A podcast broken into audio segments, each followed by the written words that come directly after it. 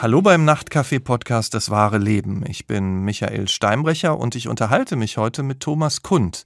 Er ist 43 und hat vor fast zehn Jahren seinen Beruf bei einem Finanzdienstleister aufgegeben, um Tatortreiniger zu werden. Ein fordernder Beruf, für den wahrscheinlich nicht jeder geschaffen ist. Erstmal herzlich willkommen, Herr Kund. Hallo, ich freue mich da zu sein. Ich freue mich auch.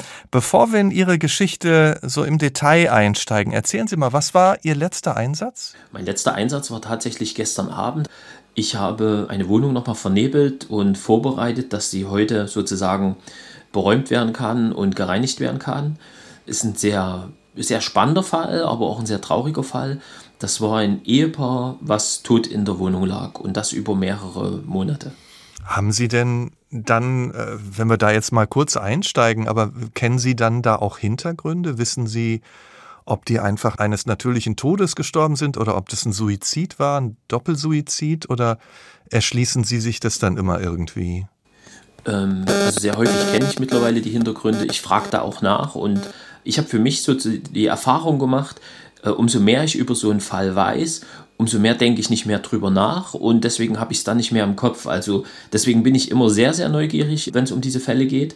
Und in dem Fall ist es tatsächlich so, die Frau ist eines natürlichen Todes gestorben und der Mann hat den leblosen Körper dann im Bett entdeckt, hat diesen abgedeckt und ist dann ins Wohnzimmer und hat vermutlich noch ein paar Tage gelebt, aber er war sehr äh, stark dement und wurde von seiner Frau eigentlich gepflegt und er ist im Wohnzimmer auf dem Sofa verdurstet und verhungert. Oh je. Der Kripo-Beamte, guter Freund mittlerweile von mir, hat einen schönen Satz dazu gesagt, der ist aus Liebe mitgestorben. Nehmen Sie sowas mit nach Hause?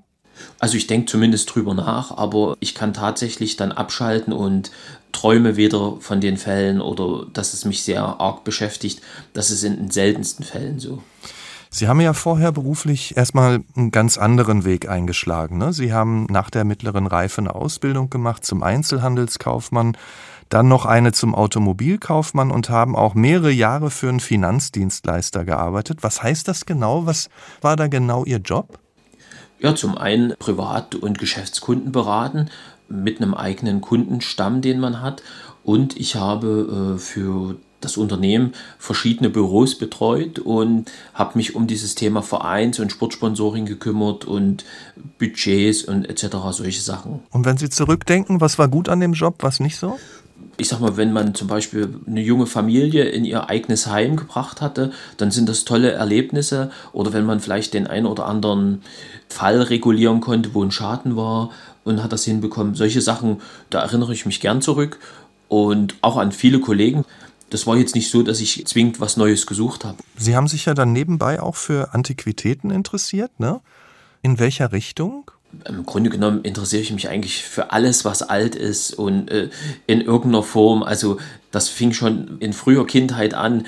Die anderen Leute haben Sperrmüll rausgestellt, die alte Kommode, weil sie sich eine neue Anbauwand geholt haben. Und ich bin mit dem Fahrradhänger dahin gefahren und habe es nach Hause geholt. Meine Mutter und meine Oma haben geschimpft, weil ich das ganze alte Gerassel mit nach Hause gebracht habe. Und ich war da immer schon begeistert. Also ich mag sehr alles, was so, wenn man so diese Cottages in England kennt und so, das ist so mein Stil, das gefällt mir sehr gut. Und wie sind Sie dann an die Antiquitäten gekommen? Ich war zum Teil auf Flohmärkten und hatte einen Freund, der hat so Haushaltsauflösung gemacht und da habe ich öfters geholfen. Oder natürlich auch diese Sonntagszeitung recherchiert, wenn da irgendwas war. Und irgendwann war das aber auch so ein, da kam ein Kollege und sagte dann eben, Mensch, äh, bei unserem Nachbar äh, sind die Großeltern gestorben, äh, da kannst du mal vorbeigucken. Ich habe denen schon gesagt, dass du da Interesse hast und dann ist da schon ganz viel passiert. Also Sie hatten diesen Bürojob, mit dem Sie ja ganz zufrieden waren auch. Sie hatten eine Leidenschaft für Antiquitäten. Wie ging es Ihnen sonst im Leben zu dieser Zeit? Ja, man hat im Leben ja immer Höhen und Tiefen und als das äh, wirklich dann so, ich sag mal, ernst wurde und ich mich mit dem Thema in äh, Tatortreinigung eben auseinandergesetzt habe oder als das aufploppte, da war ich gerade in so einer kleinen Selbstfindungsphase mit Trennung und allem drum und dran. Ja, das war, glaube ich, der richtige Augenblick. Wir haben uns ja schon mal in der Nachtcafé TV-Ausgabe sozusagen getroffen, aber hier haben wir ja noch mal die Möglichkeit, viel intensiver drüber zu reden. Wie sind Sie denn dann dazu gekommen, Tatortreiniger zu werden? Ich war zu einem Grillabend und habe mit einem Kripo-Beamten, der bei der Mordkommission arbeitet, gesprochen, den ich auch schon zwei, dreimal getroffen hatte. Und der sagte dann tatsächlich so, also wenn für dich das kein Problem darstellt, in Wohnung zu gehen, wo jemand verstorben ist, dann biete doch Tatortreinigung an. Da sucht man eh qualifizierte Leute mit einem gewissen Background. Und dann habe ich recherchiert, habe gesehen, du brauchst dafür keinen Ausbildungsberuf. Und dann habe ich gedacht, okay, das könntest du ja nebenbei mit anbieten. Und ja, dann ging es schon los. Und was waren dann die ersten Schritte? Also Sie haben das so gehört, haben Sie dann gleich angefangen, keine Ahnung, sich die entsprechenden Utensilien zu kaufen oder, oder wie ist das losgegangen? Ich habe äh, äh, zwei, drei Serien schon von Schotti gesehen gehabt. also mit Bjarne Mädel, der Tatortreiniger, die TV-Serie? Genau, genau. Und so dolle war das ja nicht. Frisches Blut wegwischen und dann bist du in so einer Wohnung und da habe ich auch gedacht, Mensch, äh, schick, äh, dann, dann siehst du schon viel Tatsächlich habe ich mich damit gar nicht auseinandergesetzt. Ich habe Visitenkarten gedruckt und verteilt, weil das Vertrieb konnte ich und habe Werbung gemacht. Und es ist eine ganze Zeit überhaupt nichts passiert, gar nichts. Muss man denn da ein Gewerbe anmelden oder, oder reichen da erstmal die Visitenkarten? Ich habe ein Nebengewerbe angemeldet gehabt und aber wie gesagt, es ist eine ganze Zeit überhaupt nichts passiert. Und Haben Sie gedacht, Sie verteilen hier Karten und keiner ruft an? So, so nach dem Motto, ja. Ich habe natürlich auch nie über, über Tod oder ich habe mir ja gesagt, Mensch, wenn das mal passiert, äh, wann hörst du denn mal, dass jemand ermordet wurde oder jemand tot in der Wohnung war oder sowas? Das ist ja an einem vorbeigegangen. Das kriegt man ja gar nicht so sehr mit. Also. Und wie lange hat es dann gedauert, bis sich jemand gemeldet hat? Es waren schon etliche Wochen und der Kripo-Beamte, der kannte mich aus Schulzeiten und der sagte sich, Mensch, der hat das erzählt, der macht Tatortreinigung und ich rufe den jetzt mal an und hatte aber meine Handynummer und diese Karte nicht mehr und hat bei mir, weil er wusste, ich arbeite in diesem Finanzdienstleistungsbüro, hat er einfach in dem Büro angerufen. Und dann? Ist unsere Sekretärin rangegangen und er hat sich gemeldet, hat gesagt, ja, hier ist Wiese, Mordkommission und ich muss sofort Herrn Kund sprechen. Okay. Unsere Sekretärin ist kreidebleich äh, mit zitternden Händen zu mir ins Büro gekommen, hat mir das Telefon gegeben und Mordkommission. Und ich bin ans Telefon gegangen und denke, was denn das? Ich habe hab in dem Augenblick gar nicht mehr an die Tatortreinigung gedacht. Mhm. Und bin dann ran und der, ja, hier äh, Schusswaffengebrauch, jede Menge Blut, Gehirn, aber das kennst du ja alles. Und ich, ja, ja, ich kenne das alles, na klar, überhaupt kein Problem. Und dann? Ich habe die Adresse bekommen, habe aufgelegt und bin aus dem Büro rausgegangen, wahrscheinlich auch kreidebleich, weil unsere Sekretärin hat mich ganz verdutzt angeguckt und die ist danach äh, schnurstracks zum Chef gerannt und hat gesagt, der Thomas, die Mordkommission hat angerufen und der ist kreidebleich raus, der hat gar nichts mehr gesagt und ja, die waren alle erstmal, da war ein großes Fragezeichen für alle. Und ich habe überlegt, okay, was müssten jetzt deine ersten Schritte sein? Du musst zu Obi fahren, du musst so einen Schutzanzug holen, so einen Baumarktanzug, also so einen Maleranzug. Die haben immer solche Anzüge an. So wie Schotti die auch immer anhatte. Genau, genau. Und auf dem Weg dahin, ja, ich habe null Ahnung gehabt, was macht man sauber, wie macht man sauber. Äh, habe ich halt überlegt. Und was macht man in einer absolut aussichtslosen Situation? Man ruft seine Mutti an. und ich habe meine Mutter angerufen und habe ihr das erklärt und sie hat gesagt, weißt du was, äh, komm her, hol mich ab. War sie denn immer schon so ein eher zupackender Mensch? Ja, auf jeden Fall. Ja, ja. Sie war immer ein Macher, also das auf jeden Fall. Und wenn Sie sich jetzt nochmal erinnern, ich meine, er hat ja da gesagt, da ist viel Blut, da ist Gehirn. Du kennst das ja. Äh, ich meine, Sie kannten das ja nicht. Wie würden Sie denn Ihren Zustand beschreiben, als Sie dort auf dem Weg hin zu diesem ersten Einsatz waren? Also ich habe meine Mutter abgeholt, äh, die stand vor ihrer Wohnungstür mit zwei Eimern in der Hand und ich habe gedacht, naja klar, du brauchst Eimer, wenn du was sauber machen willst. Also ich habe an null äh, Sachen gedacht und die Leute wo wir waren, die Auftraggeber, die wissen natürlich bis heute nicht, dass wir sozusagen unprofessionell dort aufgekommen sind, weil wir haben sehr professionell gearbeitet. Ich habe da auch nicht gesagt, das ist meine Mutti. Ich habe gesagt, das ist die Birgit, das ist meine Kollegin, die arbeitet heute mit mir hier. Und dann haben wir den Tatort hochprofessionell gereinigt. Also meine Mutter konnte das perfekt. Ich stand vor diesem Blutfleck und vor diesen ganzen Sachen und wusste gar nicht, wo ich anfange. Und meine Mutter hat einfach, jetzt hier fangen wir an und das machen wir und hier, du machst das dort drüben. Und ja, nach zwei, drei Stunden waren wir fertig. Und waren Sie denn, als Sie da das Blut gesehen haben, war das für Sie dann schnell okay und professionell oder waren Sie auch geschockt? In dem Augenblick, also bei dem ersten Tatort, muss ich sagen, war es gar nicht. Also da habe ich dann einfach nur funktioniert und meine Mutter war dabei und es hat alles geklappt. Es gab dann kurze Zeit später mal einen Tatort, wo ich dann wirklich so drüber nachgedacht habe, okay, das ist jetzt hier von einem Menschen, hier ist, hat jemand geblutet, das ist Blut.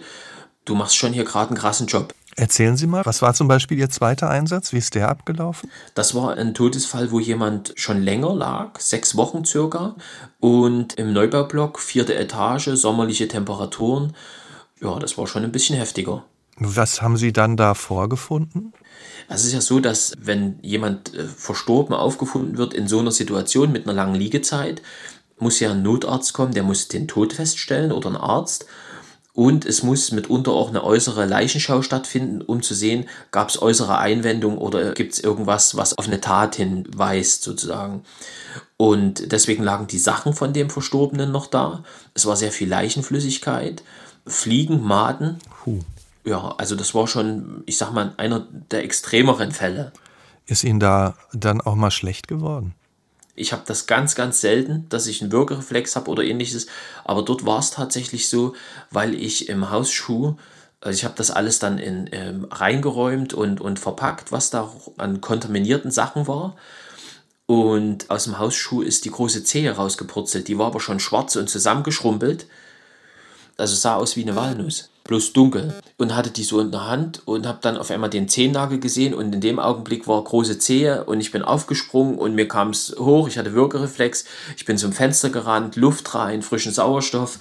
Der Freund, der damals mit war und mir geholfen hatte, Daniel, einer meiner besten Freunde, der hat dann mich gefragt, was ist und ich wollte ihm sagen, da liegt eine große Zehe und habe es einfach nicht hingekriegt. Jedes Mal, wenn ich das Wort sagen wollte, kam es mir hoch und ich konnte ihm das erst auf dem Heimweg erklären. Äh, was da eigentlich war für ein Problem. Wie sehr sind Sie eigentlich mittlerweile auch Experte darin? Sie haben das ja gerade auch schon angedeutet mit der Flüssigkeit und so, was biologisch mit Körpern nach dem Tod passiert? Also ich würde nie behaupten, ich habe schon alles gesehen, weil jeden Tag kommt irgendwas, wo man denkt, okay, das hast du doch noch nicht gesehen. Also den Satz kann man nicht sagen. Man lernt dann auch immer wieder neu dazu. Und mittlerweile bin ich aber Sachverständiger für Leichenfundorte, also erstelle Gutachten für Versicherungen zum Beispiel, wenn es darum geht, wer zahlt sozusagen die Regulierung des Schadens. Und können Sie das denn mal kurz erklären, weil Sie von der Flüssigkeit gesprochen haben? Sie hatten jetzt das Beispiel ja gebracht in, in dem Neubaublock mehrere Wochen. Was passiert denn so mit den Tagen, mit den Wochen, wenn da eine Leiche einfach liegen bleibt? Ja, wir haben ja im Grunde genommen drei Phasen des Todes. Und ich sage aber gerne, auch gerade wenn ich auf der Bühne stehe, dass es für mich fünf Phasen des Todes gibt. Also die erste Phase ist ja der Herztod. Das ist sozusagen der klinische Tod. Danach kommt der Hirntod. Und im Anschluss kommt der biologische Tod, also alle Organe haben ihre Tätigkeit eingestellt, nichts ist mehr am Leben und der Körper beginnt mit dem Fäulnisprozess. Also dann tritt halt auch Leichenflüssigkeit aus und alles, was an Flüssigkeit halt im Körper ist. Wasser, Urin. Der Körper hat sehr viele Fette, also Leichenflüssigkeit ist äh, sehr ölig und fettig. Und in den ersten Sekunden des Todes, also man muss dazu sagen, wenn jemand im hohen Alter verstirbt, kann man das sogar zwei, drei Tage vorher schon riechen, diesen Leichengeruch, diesen speziellen Geruch. Und in den ersten Sekunden des Todes nehmen das natürlich auch Fliegen wahr und die kommen und besetzen dann so einen Leichnam zum Beispiel mit Eiern. Also eine Fliege kann zwischen 5000 und 10.000 Eier legen. Das wären Maden, die fressen sich dick und rund, verlassen den Körper und äh, suchen sich dann irgendwo in der Wohnung eine Stelle, dort verpuppen die sich und dann schlüpfen wieder Fliegen. Und dann haben wir 10.000 Fliegen in der Wohnung und die äh, legen wieder 10.000 Eier. Manchmal, gerade in sommerlichen Temperaturen, wenn sozusagen die klimatischen Bedingungen stimmen, können das Millionen von Fliegen sein, die man in so einer Wohnung hat. Ich meine, das alles klingt ja in der Theorie, so wenn Sie das beschreiben, ganz abstrakt. Aber ich glaube, viele, die sowas hören, die können sich überhaupt nicht vorstellen, in so eine Wohnung reinzugehen oder so einen Job zu machen, wo dann die Maden sind und wo solche Dinge mit dem Körper passieren. Wie muss man denn geschnitzt sein, damit sie dem standhalten, ja, was sie da vor Ort sehen? Braucht man da vielleicht auch Humor? Also, äh, oder was ist es? Also viele denken, man ist dann vielleicht ein bisschen grobmotorisch und das ist absolut nicht der Fall bei mir. Also ich bin ein sehr, sehr, sehr sensibler Mensch ich denke auch mit einem gewissen Feingefühl.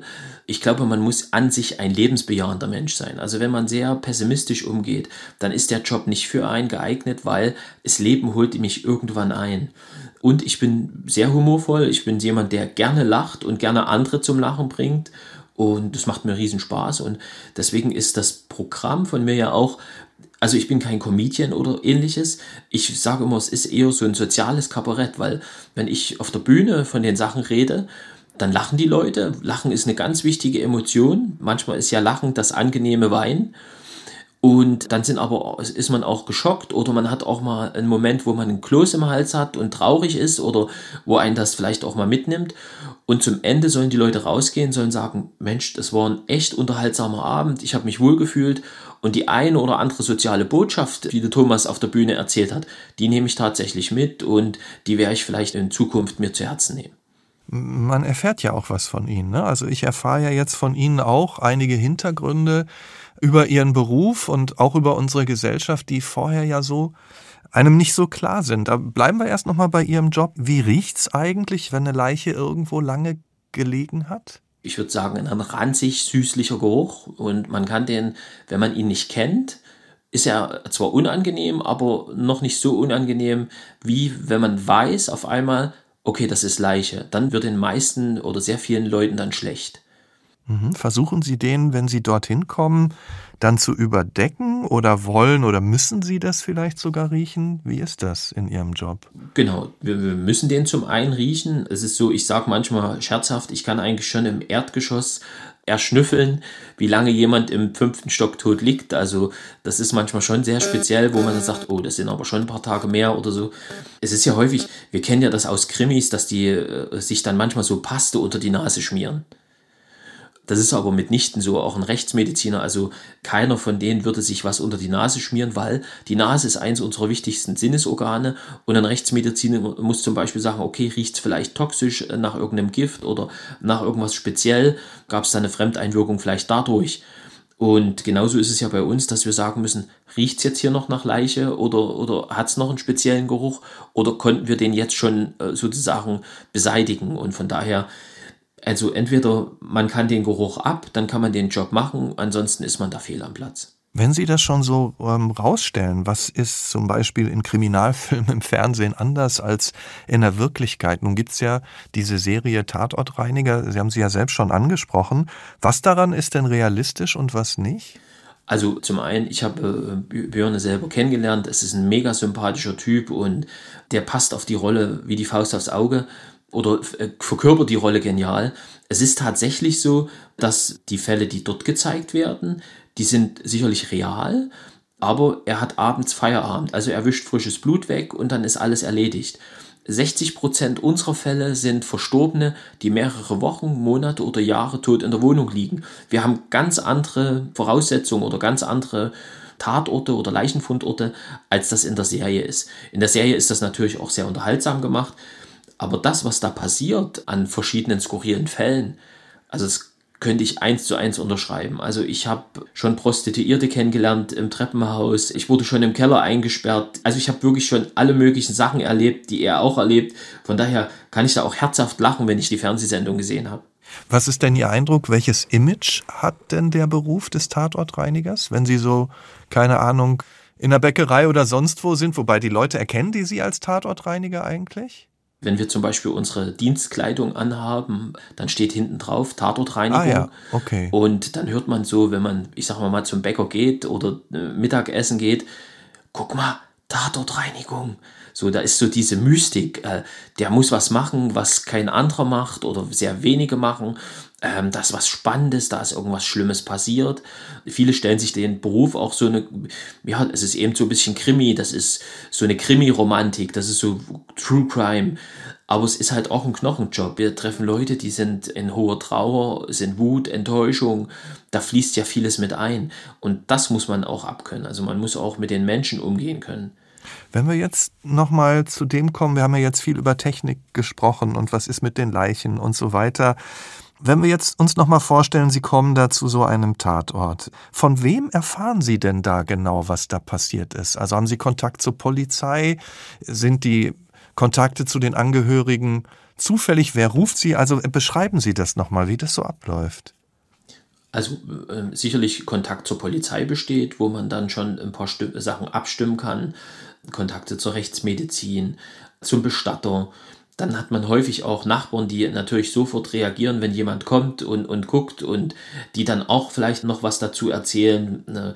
Und äh, die Angehörigen natürlich. Es ist ja manchmal so, dass ich, ich sag mal, drei, vier Stunden vielleicht einen Tatort reinigen muss und im Anschluss aber nochmal zwei Stunden mit den Angehörigen rede und die über ihr Schicksal gerade reden. Fragen Sie die Menschen dann was oder lassen Sie die einfach reden? Ich lasse sie reden. Also äh, ich frage bewusst nicht, sondern ich lasse die reden. Sicherlich, wenn dann manchmal bestimmte Sachen sind, dass man da nochmal ne, das Ganze nochmal hinterfragt oder so. Wichtig ist zum Beispiel gerade bei Suiziden, da ist ja häufig so, Mensch, hätte ich noch und wäre ich doch eine Stunde eher oder hätte ich das gemacht oder man hätte das machen können.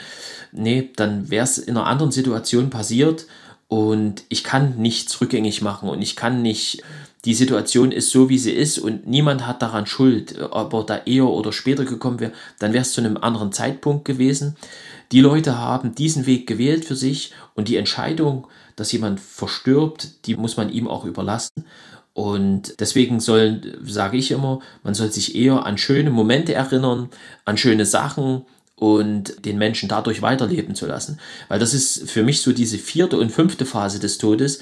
Die vierte ist, wenn wir eine Wohnung ausräumen, dann schmeißen wir danach alles weg. Und da ist der Nippes und der Kitsch, der da rumliegt, der Eiffelturm, den man sich zur Hochzeitsreise gekauft hat, den schmeißen wir ja weg. Dieses kleine Souvenir. Aber das hat für die Leute einen ganz hohen ideellen Wert. Und da löschen wir eigentlich nochmal ein Leben aus. Aber ein Mensch ist ja erst dann wirklich tot, wenn wir uns nicht mehr an ihn erinnern. Von daher ist das äh, das Wichtigste, dass wir immer eine schöne Erinnerung haben und das gebe ich den Leuten eigentlich immer mit. Und wie Sie sagen, Sie sind äh, in dieser sehr emotionalen Phase direkt nach dem Tod eines Angehörigen zum Beispiel der erste Zuhörer, kann man sagen. Einer der ersten Zuhörer, das stimmt, genau. Es ist natürlich, da sind Sie ja fast sowas äh, wie ein Psychologe oder auf jeden Fall jemand, der da ist für die Menschen. Ist es auch das, was Sie interessiert an dem, was Sie tun? Auf jeden Fall. Ich würde mich aber eben nicht als Psychologe bezeichnen, weil. Sie sind es ja nicht professionell. Nee. Sie brauchen, die meisten brauchen dann schon nochmal professionelle Hilfe. Aber genau. dieses Zuhören ist natürlich schon etwas, was Ihnen auch hilft in der Regel, oder? Genau. Also dieses einfach zuhören, reden lassen und die Trauer einfach da auch passieren lassen. Und ich sag dann auch, Mensch, es ist überhaupt nicht schlimm, Sie können ruhig weinen und das ist doch selbstverständlich habe ich ja auch und ich kann ja nur ein Stück mitreden. Ich habe ja auch schon Menschen aus meinem Umfeld verloren. Von daher weiß man doch, wie sich's anfühlt. Ich kann mich in die Lage versetzen. Angenommen, Sie sind eigentlich mit Ihrer Arbeit fertig und bleiben dann noch zwei Stunden, um zu reden mit, mit denjenigen, die da vor Ort sind. War es das dann? Oder bleibt da noch in irgendeiner Form Kontakt bestehen? Also ich würde sagen 50-50. Also zu einigen äh, war es das dann. Es ist auch klar, ich, das ist keine persönliche Ablehnung, sondern eine situative, weil man einfach mich mit dem Todesfall des Angehörigen verbindet. Sicherlich zu Polizisten, Bestattern oder so hat man weiter Kontakt, auch privat mitunter. Aber es gibt auch wirklich Fälle, und da nicht zu wenig, dass die Leute mir zum Geburtstag gratulieren oder Weihnachten eine Karte schicken oder also ich habe sogar schon Plätzchen äh, geschickt gekriegt und so, also total liebe Momente. Also das finde ich schon äh, ziemlich cool, dass man zu vielen doch einen langen Kontakt noch hat und äh, ja, das ist da. Wenn Sie das nochmal beschreiben, warum möchten Sie denn so viel über das erfahren, was vor Ort passiert. Man könnte ja auch denken, ach, Sie gehen da rein, am besten links und rechts gar nicht viel wahrnehmen, dann, dann lassen Sie das auch nicht so an sich ran. Warum ist das für Sie aber offensichtlich wichtig? Also ich mache zum Beispiel eins, auch wenn das manchmal ein bisschen tricky klingt, ich verabschiede mich am Tatort. Also ich begrüße den Tatort und ich verabschiede mich. Ich sage also wirklich so, meine Arbeit ist jetzt hier erledigt, ich bin Tatortreiniger, ich habe hier alles gereinigt und desinfiziert, ich wünsche Ihnen eine gute Reise, machen Sie es gut. Und ich sage bewusst nicht auf Wiedersehen, ich sage immer, machen Sie es gut. Und damit habe ich es ein Stück weit aus dem Kopf raus. Und wenn ich so ein paar Sachen hinterfrage oder ein paar Sachen über den Verstorbenen zum Beispiel erfahre, dann kann ich manchmal die Situation auch verstehen und dann hinterfrage ich es im Nachgang nicht mehr. Also ich, mich, mir stellen sich dann keine Fragen mehr, weil ich dann, manchmal hat man ja, ich sag mal, eine, eine Situation und sagt, warum kann denn das so sein oder warum ist das so passiert? Aber wenn ich es weiß, dann ist das für mich nicht mehr, also dass ich da nicht mehr drüber nachdenken muss. Erschrecken Sie denn auch manchmal noch vor dem, was Sie dann vor Ort sehen? Ich meine jetzt gar nicht mal nur den Tatort, sondern von dem, was Sie dann wissen, wie es dazu gekommen ist? Also ich erschrecke über zwei Sachen explizit. Es gibt sicherlich noch mehr, aber zwei Sachen explizit. Das ist einmal bei toxischen Beziehungen oder häusliche Gewalt, wie verroht das sein kann. Also da erschrecke ich über dieses hohe Maß an Gewalt und bin dann auch immer erstaunt, wie lange man in so einer toxischen Beziehung lebt und, und das mitmacht. Wird uns vielleicht auch ein bisschen was vorgegaukelt, wenn man hier Fifty Shades of Grey guckt. Irgendwie schafft sie es ja, ich sag mal, den, den Partner, der sehr dominant ist, dann dahin zu kriegen, dass er verliebt ist und dass alles gut ist am Ende. Und Menschen in einer toxischen Beziehung hoffen das halt vielleicht auch, aber das wird halt nicht so sein, das ist nicht in der Realität so. Und ich erschrecke sehr, sehr viel, oder das beschäftigt mich am meisten, diese soziale Vereinsamung. Dass Menschen alleine leben, dass Menschen alleine sterben, dass lange niemand nach ihnen schaut, dass lange sich niemand drum kümmert. Und das ist so, wo ich immer denke, boah, was muss da passiert sein? Wie muss sich so ein Mensch fühlen, der wirklich von früh bis abends alleine ist? Und Einsamkeit macht krank. Das ist halt so. Das ist so, ja. Sind das denn in der Regel ältere Menschen? Doch, es können auch junge Leute sein, die sich selber ausgrenzen und an die man nicht mehr rankommt. Ansonsten sehr viel natürlich ältere Menschen oder Menschen, die vom Schicksal gebeutelt sind, also die halt irgendwas erlebt haben und dann vielleicht trinken, sich isolieren dadurch und dass die anderen auch nichts mehr miteinander zu tun haben wollen. Und ich hatte ja Anfang dieses Jahres gerade ein Thema, weil ich das jedes Jahr erlebe, dass sich irgendwann Angehörige melden und sagen, oh, unsere Weihnachtskarte ist zurückgekommen. Diese Weihnachtskarte, die man so, na, ich schicke wenigstens eine Weihnachtskarte, damit die missen, das ist so fürs gute Gewissen. Und dann kommt die zurück und dann stellt man fest, oh, seit letztes Jahr August ist äh, derjenige verstorben, der Angehörige. Und wir haben Telefon, wir spielen den ganzen Tag am Telefon rum und da muss es doch machbar sein, mal eine Minute anzurufen und zu sagen, hallo, hier bin ich, wie geht's? Sie haben ja am Anfang auch gesagt, in der Zeit, als Sie schon die Visitenkarten hatten, ne? Und äh, die verteilt haben, aber niemand hat angerufen. Da haben sie ja auch gesagt, ja, man kriegt das ja auch so gar nicht mit. Man fragt sich ja, wie oft werden denn Menschen ermordet oder dann tot aufgefunden, einsam in ihrer Wohnung. Wie häufig, mit Ihrem heutigen Wissen, wie häufig begegnen Ihnen denn solche Fälle? Sie können zum Beispiel in einer Großstadt davon ausgehen, dass Sie jede Woche mindestens zwei, drei Menschen sterben, die erst mehrere Wochen später entdeckt werden, weil sie verstorben sind. Zwei, ja. drei pro Woche. Hm. Tauchen denn da, wenn Sie dort sind, auch noch manchmal Angehörige auf, die erst dann, so wie Sie es beschrieben haben, dass man bei ihnen anruft, aber die erst dann vom Tod erfahren haben? Das passiert, also dass man dann ja, ich sag mal, das auf einmal mitbekommt oder es ist halt so, jemand verstirbt einsam wir werden kontaktiert, weil wir eine Erstmaßnahme machen müssen. Danach wird die Tür versiegelt. Häufig ist das ja nicht mal der Fall, sondern die Türen werden direkt versiegelt und man kann nicht mal was machen. Dann werden die Türen versiegelt und dann wird erstmal geguckt, gibt es denn jemanden, der erbberechtigt ist und der das Erbe annimmt? Und das kann ja manchmal auch mehrere Monate dauern. Und so lange bleibt so eine Tür versiegelt und ich sag mal, so ein Leichenfundort ist dann äh, so lange äh, kontaminiert, bis dann das geklärt wurde und wir rein können oder andere äh, oder die Angehörigen dann doch auftauchen und sagen, na, wir nehmen das Erbe an. Ja, so lange kann das schon dauern oder eben sehr lange. Ich meine, man kann sich nie in Beziehungen richtig reindenken. Man kennt die Beteiligten nicht, aber Sie haben gesagt, naja, ab und zu anrufen müsste doch eigentlich drin sein. Registrieren Sie denn auch manchmal ein schlechtes Gewissen bei denjenigen, die dann erfahren, dass ein Angehöriger da schon lange liegt? Na, häufig ist es so, dass man dann, ich sag mal, eine, na, ich will nicht sagen Ausrede, aber man sucht sich irgendwas, wo man sagt, naja, deswegen ist das so, ich konnte ja nicht und wir haben nicht und der war komisch und das, also äh, das ist immer, oder die haben sich wegen einem Thema gestritten und ein Freund, ein guter Freund und Kollege, der hat mal was zu mir gesagt. Ich habe mich mit jemandem wegen einer Nichtigkeit eigentlich in den Haaren gehabt und er hat zu mir gesagt, Thomas, wenn du wüsstest, der hätte nur noch drei Tage zu leben. Wärst du demjenigen dann immer noch böse? Wenn ja, dann ist er eh für dich gestorben, dann ist es egal. Aber wenn du die Frage mit Nein beantwortest, dann solltest du es jetzt innerhalb von 24 Stunden aus der Welt schaffen. Und es ist tatsächlich so, wir streiten uns manchmal wegen Nichtigkeiten und wenn dann der Mensch nicht mehr da ist, dann merken wir, naja, eigentlich war es wirklich Blödsinn, dass wir da nicht mehr miteinander geredet haben. Ich meine, Einsamkeit ist ja häufig in der Gesellschaft nicht wirklich sichtbar. Sie bekommen es mit, ne? Sie werden gerufen. Was läuft falsch, wenn so viele Menschen ganz alleine sind und niemand bekommt mit, dass sie schon nicht mehr leben? Ich glaube an sich, ähm, dass wir zum einen eine, so eine Ellenbogengesellschaft geworden sind, viel mehr als es vielleicht vor 30 Jahren war. Das ist zum einen so, dass, äh, ich sag mal, im Osten gab es so, Botnik, dass man zusammen am Miethaus äh, gearbeitet hat und so. Ich kenne das aber zum Beispiel auch im Ruhrpott, wenn da irgendeine Zeche geschlossen wurde, da sind Tausende von Menschen auf die Straße gegangen aus anderen Zechen und haben für ihre Kollegen demonstriert. Und heute macht jeder, so kocht jeder sein Süppchen. Ich denke, das ist so eine, eine gewisse, ein gewisser Grad an Isolierung.